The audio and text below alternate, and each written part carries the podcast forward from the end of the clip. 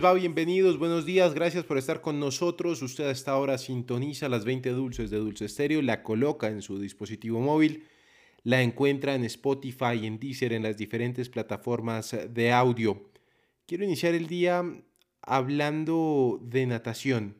Sí, de natación porque me parece importantísimo resaltar lo que están haciendo los colombianos en Lignano, Italia un fin de semana con muchísimas medallas para los nacionales. Eh, la última jornada fue el día de ayer de la competencia de la Serie Mundial de Paranatación que se realizó en Italia y los resultados de los colombianos pues han sido importantes como siempre. En la medalla de bronce Nelson Crispín, que él es campeón olímpico en los 50 metros mariposa S6, Tuvo un tiempo de 32 segundos 12 centésimas y un puntaje de 884. Medalla de plata para Carlos Daniel Serrano en los 50 metros mariposa S7 con un tiempo de 29.90 y puntaje de 886. Y Sara Vargas, que había obtenido una medalla de oro el día viernes, obtuvo una plata en los 50 metros mariposa. ¿Quiere escuchar a algunos de los protagonistas? Por supuesto que aquí se los mostramos. Nelson Crispín este es uno de los destacados de la paranatación. Bueno, termina ese evento acá en Lignano, Italia, eh, un evento muy importante para nosotros en nuestra carrera. Eh, seguimos preparándonos más fuerte para llegar a Berlín, el nuevo torneo y, y el gran evento de este año, que es el Mundial eh, en Funchal en Portugal. Eh, un evento, la verdad, muy, lo logramos de la mejor manera. Eh, nos fue muy bien, esperamos seguir trabajando, entrenando más fuerte para poder llegar eh, a ese Mundial muy bien preparados. Se viene un mundial que es lo que ellos quieren y lo que seguramente van a tener más adelante. Sara Vargas, una de las más destacadas porque además obtuvo la medalla de oro colombiana. Aquí está, protagonista ella el día viernes eh, que finalizó el evento ya, pero de todas maneras quedan muy buenos resultados, como les digo, una medalla de plata y una medalla de oro. Hola a todos, la verdad estoy muy feliz, me sentí muy bien en este campeonato, tuvimos la oportunidad de ganarnos seis medallas, el resultado de un trabajo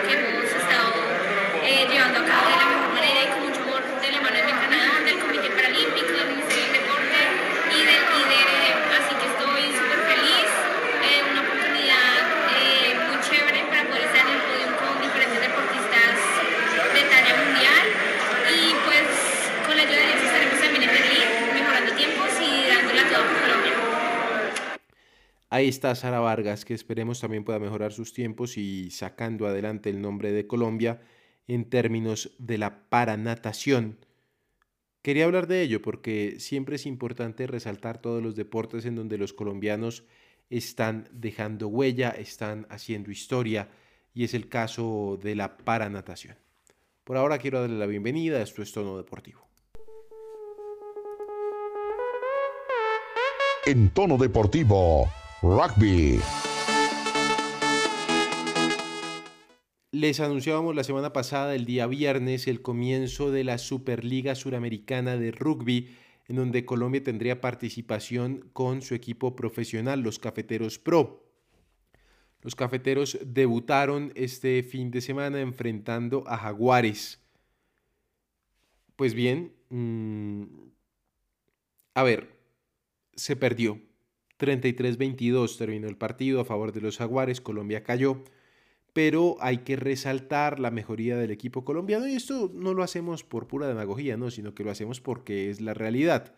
Pasamos de marcadores en donde Colombia alcanzaba a anotar uno, si acaso dos tries, allá anotar un poco más, a que las diferencias sean un poco menores entre los equipos que ya vienen con un largo proceso y el colombiano que apenas se va consolidando. Es la segunda oportunidad en la cual Colombia participa de manera oficial en esta Superliga, así que va por buen camino el equipo colombiano Cafeteros Pro. Seguimos adelante, esto es Tono Deportivo.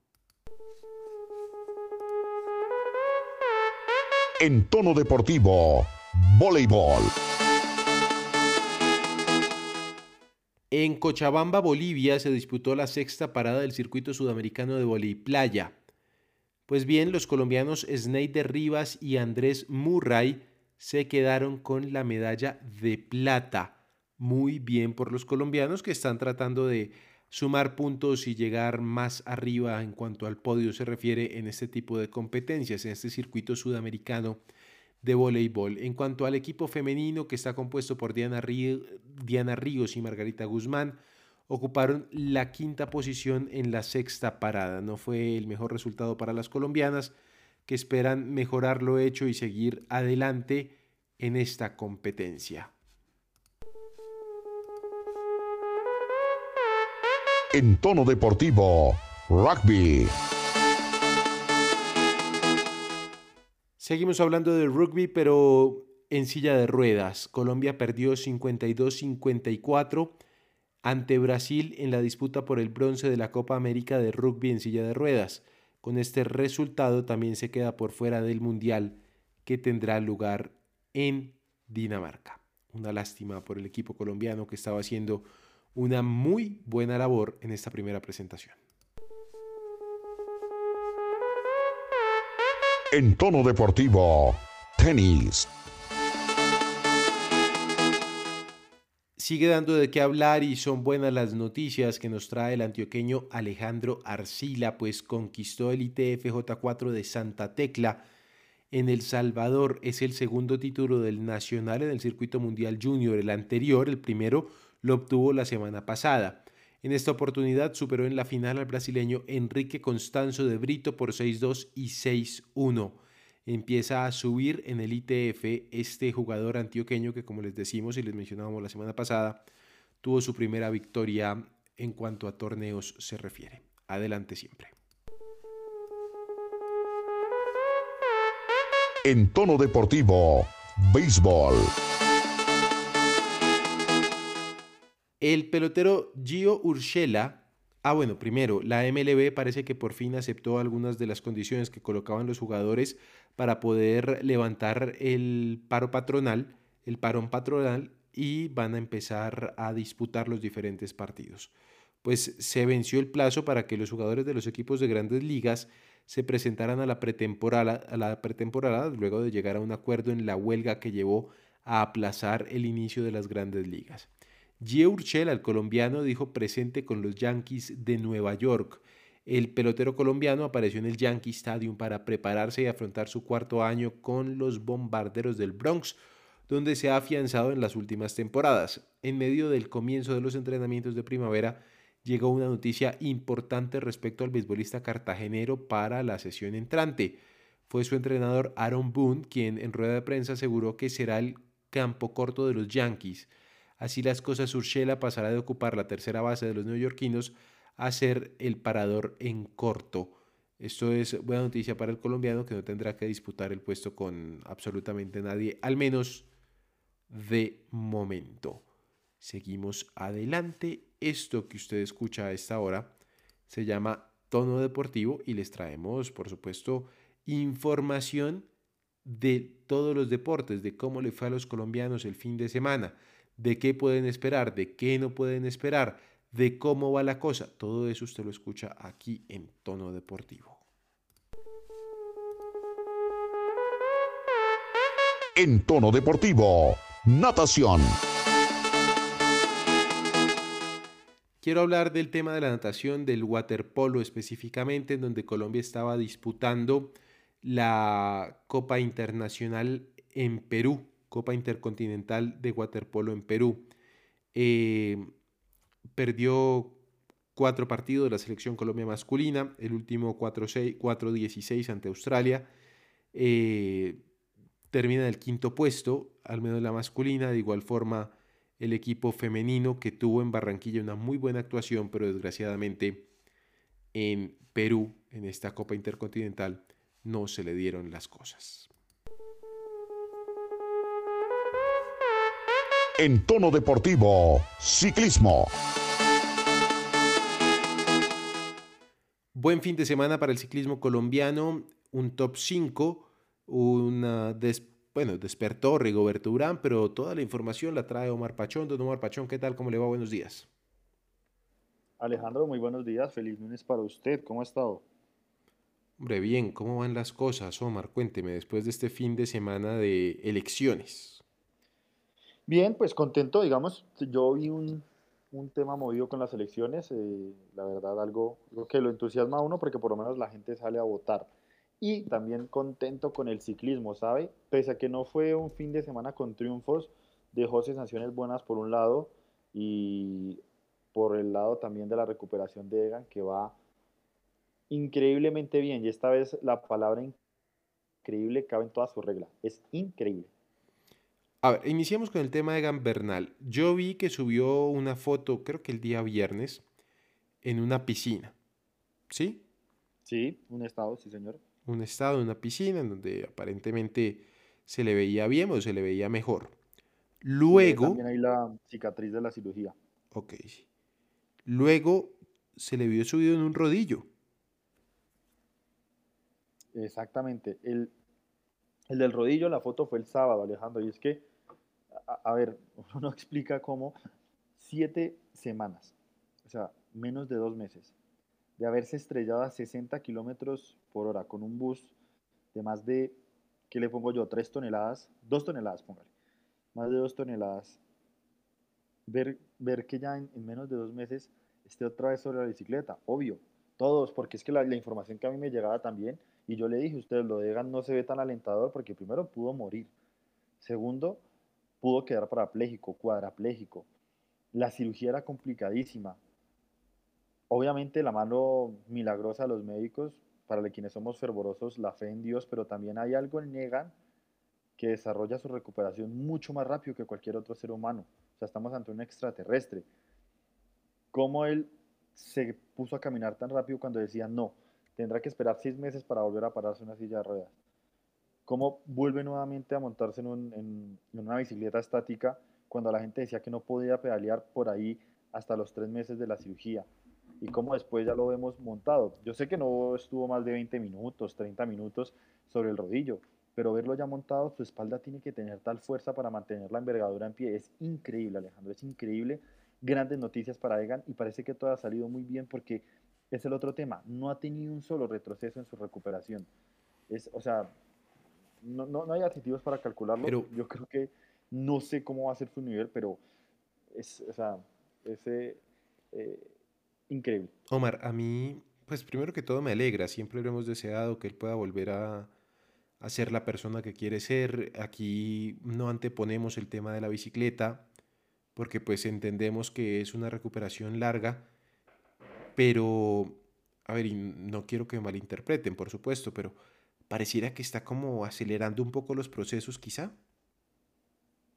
Mm, Yo no sé si acelerando, es que yo también decía, va a ser muy difícil que Egan Bernal vuelva a estar en una bicicleta montado. O sea, a- yo, a ver, tengo, tengo entendido que él se rompió la rótula, ¿correcto? El fémur, el fémur y afectación en la rótula, pero la rotura fue en el, en el fémur, Ok, o sea, se rompió el fémur. El fémur es un hueso grande. grande.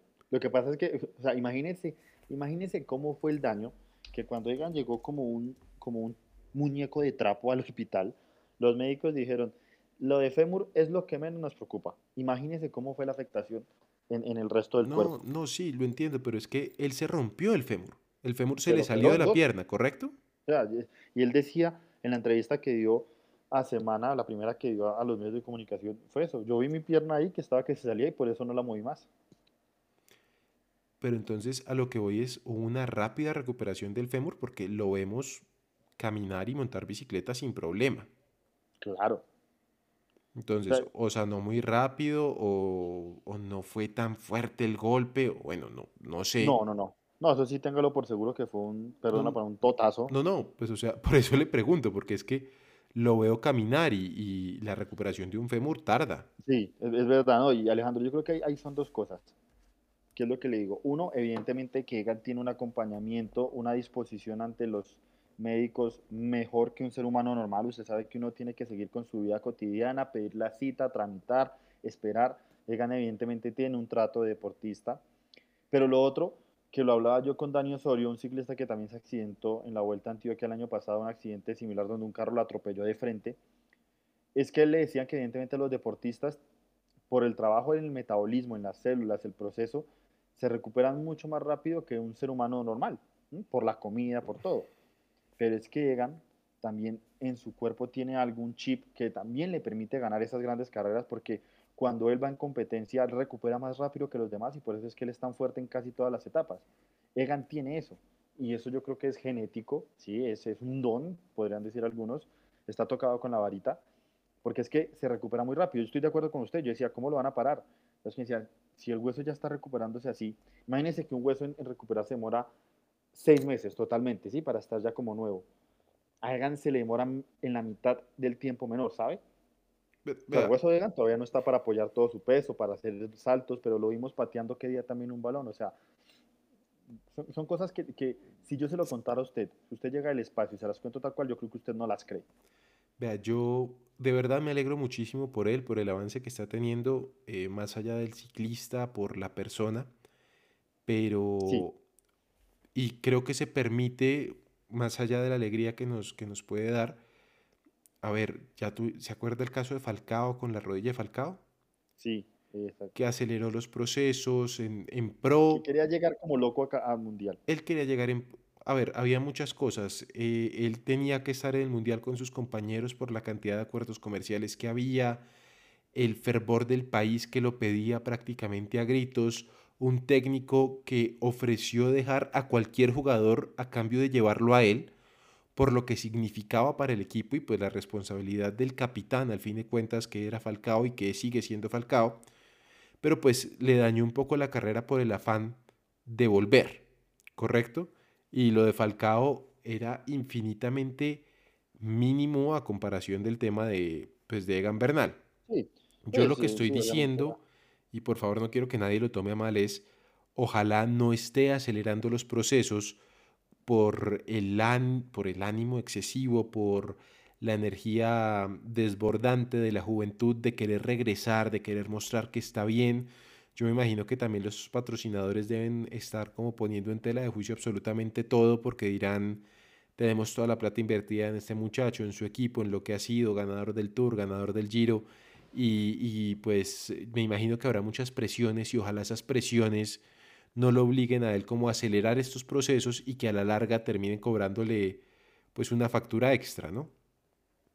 Sí, es lo que uno, uno, uno. Independientemente de su capacidad prácticamente extraterrestre para recuperarse y demás que pues uno ve y, y está por supuesto ya montando bicicleta y demás, pero Y, ojalá, ojalá sea eso y no sea un afán de querer volver a como de lugar porque eso termina pasando factura. E- Eso termina pasando factura exactamente. Y yo creo, ya Egan ha sido muy claro, yo este año no creo que Egan vaya a competir a un alto nivel.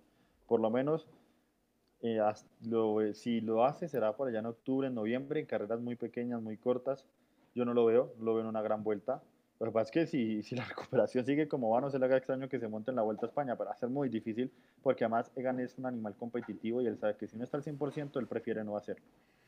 Pero yo sí, yo sí pienso algo y lo han dicho varios exdeportistas, deportistas, médicos, psicólogos, y es que en el caso de Egan hay que recuperar primero la persona antes que el deportista. Y yo siento que a Falcao, en ese momento, a él le ayudaron a recuperar mucho más rápido al deportista que a la persona. Porque el, el- el- sueño del Falcao, de Falcao, la ambición era el mundial. Y que usted con esa lesión tan grave que tuvo en el momento que lo tuvo, en el partido que lo tuvo, mentalmente usted le afecta, Alejandro.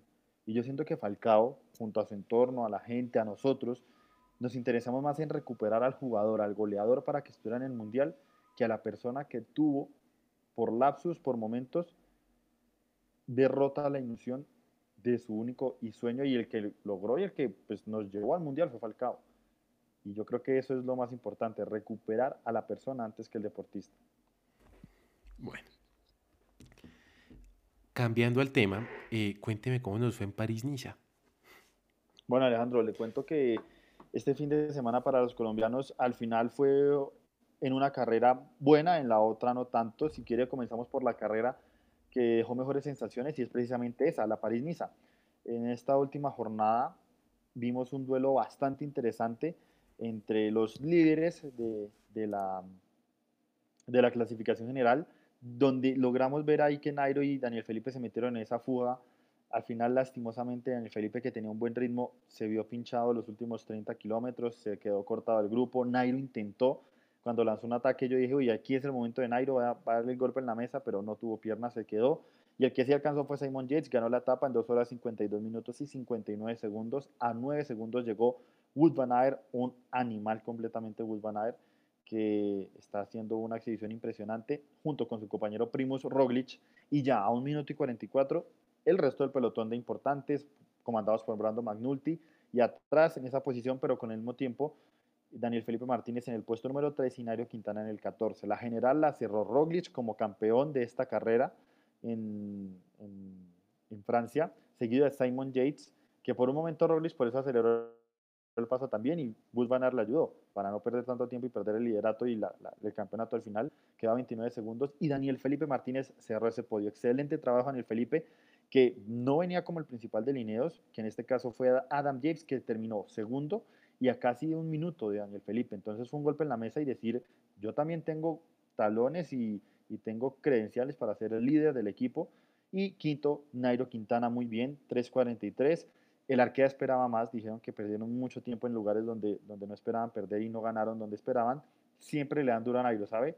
Después de esas dos victorias y todo, igual un quinto puesto no es malo, pero pues sí, obviamente se esperaba más. Por ahí aparecen nombres como Jack High, Jonis Aguirre, Joe Almeida, pero esos son los importantes. Y en la otra carrera le cuento rápidamente que es la Tirana Adriático. No hay mucho que enfatizar porque es que hay un animal ahí que se llama Tadej Pogachar. Lo gana todo, es impresionante, es impresionante con la diferencia que lo gana. Si aquí fueron 29 segundos al segundo en la París-Niza, Tadej Pogacar en una carrera con una etapa menos le sacó un minuto y 52 al segundo, que fue Jonas Vingegaard. La última etapa por poco y no se la gana, porque fue para embaladores y la ganó Philip Bowas del Bahrain Victorious, que impresionantemente le ganó a los embaladores, pero es que en la general no hay quien detenga a Pogachar. Llegó dos etapas en esta carrera, se convierte en bicampeón, tiene 23 años, 36 victorias en el World Tour, increíble. Y aquí a los colombianos no nos fue muy bien porque Rigoberto Urán terminó en el puesto 14, es la primera carrera de él a 6 minutos 33, un buen balance para Rigo, pero donde teníamos las aspiraciones que era Miguel Ángel López, terminó en el puesto 21 a más de 8 minutos y medio y pues obviamente le afectó mucho quedar cortado el, el, el sábado y tener problemas en esa etapa reina. Pero bueno, ante, digamos, un favorito como Carapaz que se retiró, lo de Miguel Ángel pues no es negativo, pero sí se esperaba más y yo creo que van a mirarse muchas cosas en el Astana para esta temporada. Habrá cambios de seguro. Últimos minutos en tono deportivo para hablar de lo que a ustedes más les gusta, que es el fútbol. Pero antes... En tono deportivo, atletismo. El atleta colombiano Johan Camilo Chaverra, oriundo de Turbo, Antioquia, competirá en los 60 metros vallas del Campeonato Mundial Indoor, es decir, bajo techo, que se disputará en Serbia, en Belgrado, entre el 18 y el 20 de marzo próximo. Chaverra estará en la prueba de los 60 metros vallas, la cual se disputará el 20 de marzo en los hits clasificatorios a las 4 y 5 hora colombiana. Vale la pena mencionar que el último colombiano que estuvo en el Mundial bajo techo fue el también antioqueño Rafid Rodríguez en Estambul 2012, donde alcanzó las semifinales de la prueba de los 800 metros planos. Desde entonces, desgraciadamente, hombre, Rafid no aparece por ningún lado. Lo último que se supo de él es que quería entrar a ser parte de la posta del 4x400, eh, pues sin embargo no le alcanzó ni para ser el suplente de este equipo. Don Omar Pachón, hábleme rápidamente de Tom Brady que parece salió de su retiro. Mira Alejandro, pues le cuento que sí, efectivamente Tom Brady había anunciado... Esto es fútbol americano, por si acaso. Exactamente, NFL. Había anunciado que se retiraba y después de cerrar la temporada, cuando no logró pasar a las finales de conferencia con los Tampa Buccaneers en enero, anunció, no, me retiro, cuelgo las botas, a mis 44 años ya estoy cansado, todo el mundo dijo evidente, se retiró un grande, dijo, no, pasaron dos semanas y me di cuenta que no puedo estar sin los campos de entrenamiento, sin mis personas y no me veo todavía en las gradas, así que regresaré. Seguiré en Tampa para la próxima temporada, así que todavía el GOAT, Tom Brady, Tom Brady del- de la NFL va a seguir y pues sigue con el mismo equipo, con los Tampa Buccaneers, con quien fue campeón ya hace dos años y a sus 44 años sigue inoxidable. Va a ser uno de los pocos jugadores que llegó a jugar con 45 años. Recordemos que el más reciente es Peyton Manning, ese último coreback impresionante de los Broncos de Denver.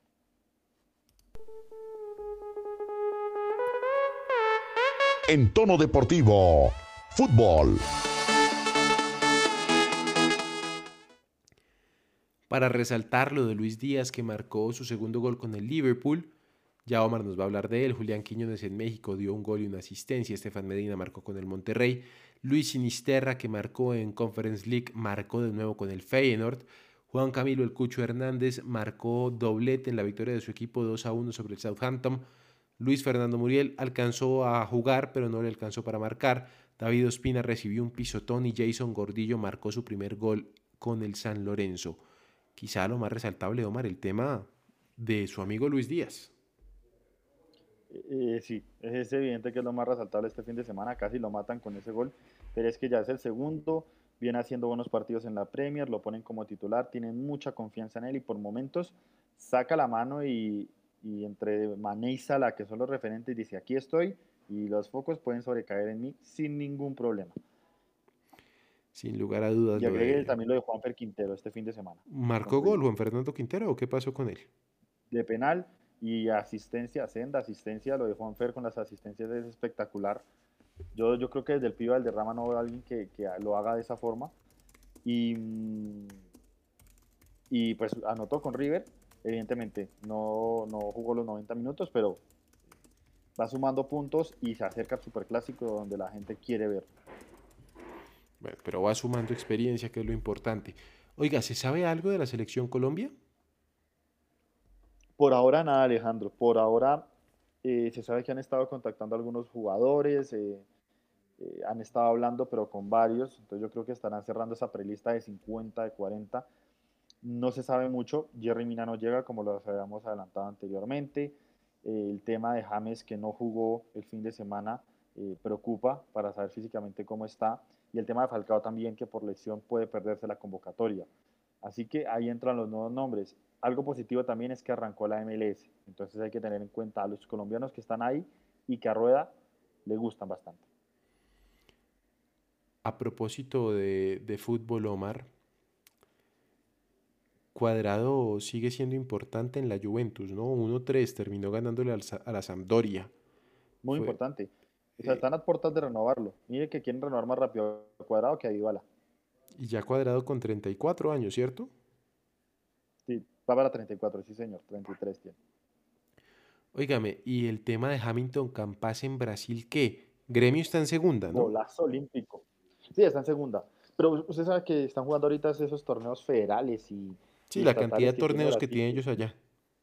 Uno no se ubica en realidad, pero sí, está jugando con Gremio. Eso eh, eh, es para resaltar porque Gremio, evidentemente, dejó salir algunas figuras, quiere subir rápido nuevamente a primera y Campas está siendo fundamental. Un golazo olímpico, un gol de otro partido, pero lo importante es que también ha tenido minutos sin continuidad. Yo no creo que le alcance para ser llamado a la selección, pero sí para que lo tengamos en cuenta más adelante porque es un talento que dejamos ir rápido acá y que en Brasil puede madurar muy bien. Bueno. Y para terminar, la última y nos vamos, don Omar, de automovilismo. Pues le cuento a Alejandro que se cerraron las prácticas el fin de semana en Bahrein, los test que pudimos ver eh, por televisión cerrada, la de la Fórmula 1, y la noticia es que Hamilton está preocupado. Lo que pasa es que no sabemos si es lo que Hamilton siempre suele hacer, que es eh, especular, decir que no se siente bien y después llevarse todo, pero es que no se vio bien, no se vio nada bien a Mercedes. Ellos fueron la noticia con el tema de los pompones, pondones que no eran casi nulos, no se veían, no se, no se percibían y muchos alegaron, pero es que el fin de semana de ellos no fue bueno y sobre todo con el proposing, que es un reboteo por el carro está tan pegado al suelo, les fue mal. Entonces Hamilton está bastante preocupado, tanto que dijo así a la prensa de la Fórmula 1 que no ve que Mercedes pueda asegurar competir en cada carrera por las victorias. Pero hay que ver si es eso o es simplemente un juego para ir más adelante por todo. Estaremos hablando de ello esta semana. Hasta y aquí el todo. miércoles, Alejandro, Dígame. estar pendientes porque juega el Liverpool contra el Arsenal y tenemos Champions esta semana. Mejor dicho, hay que estar pendientes. Hasta aquí todo deportivo. Que tengan un feliz día.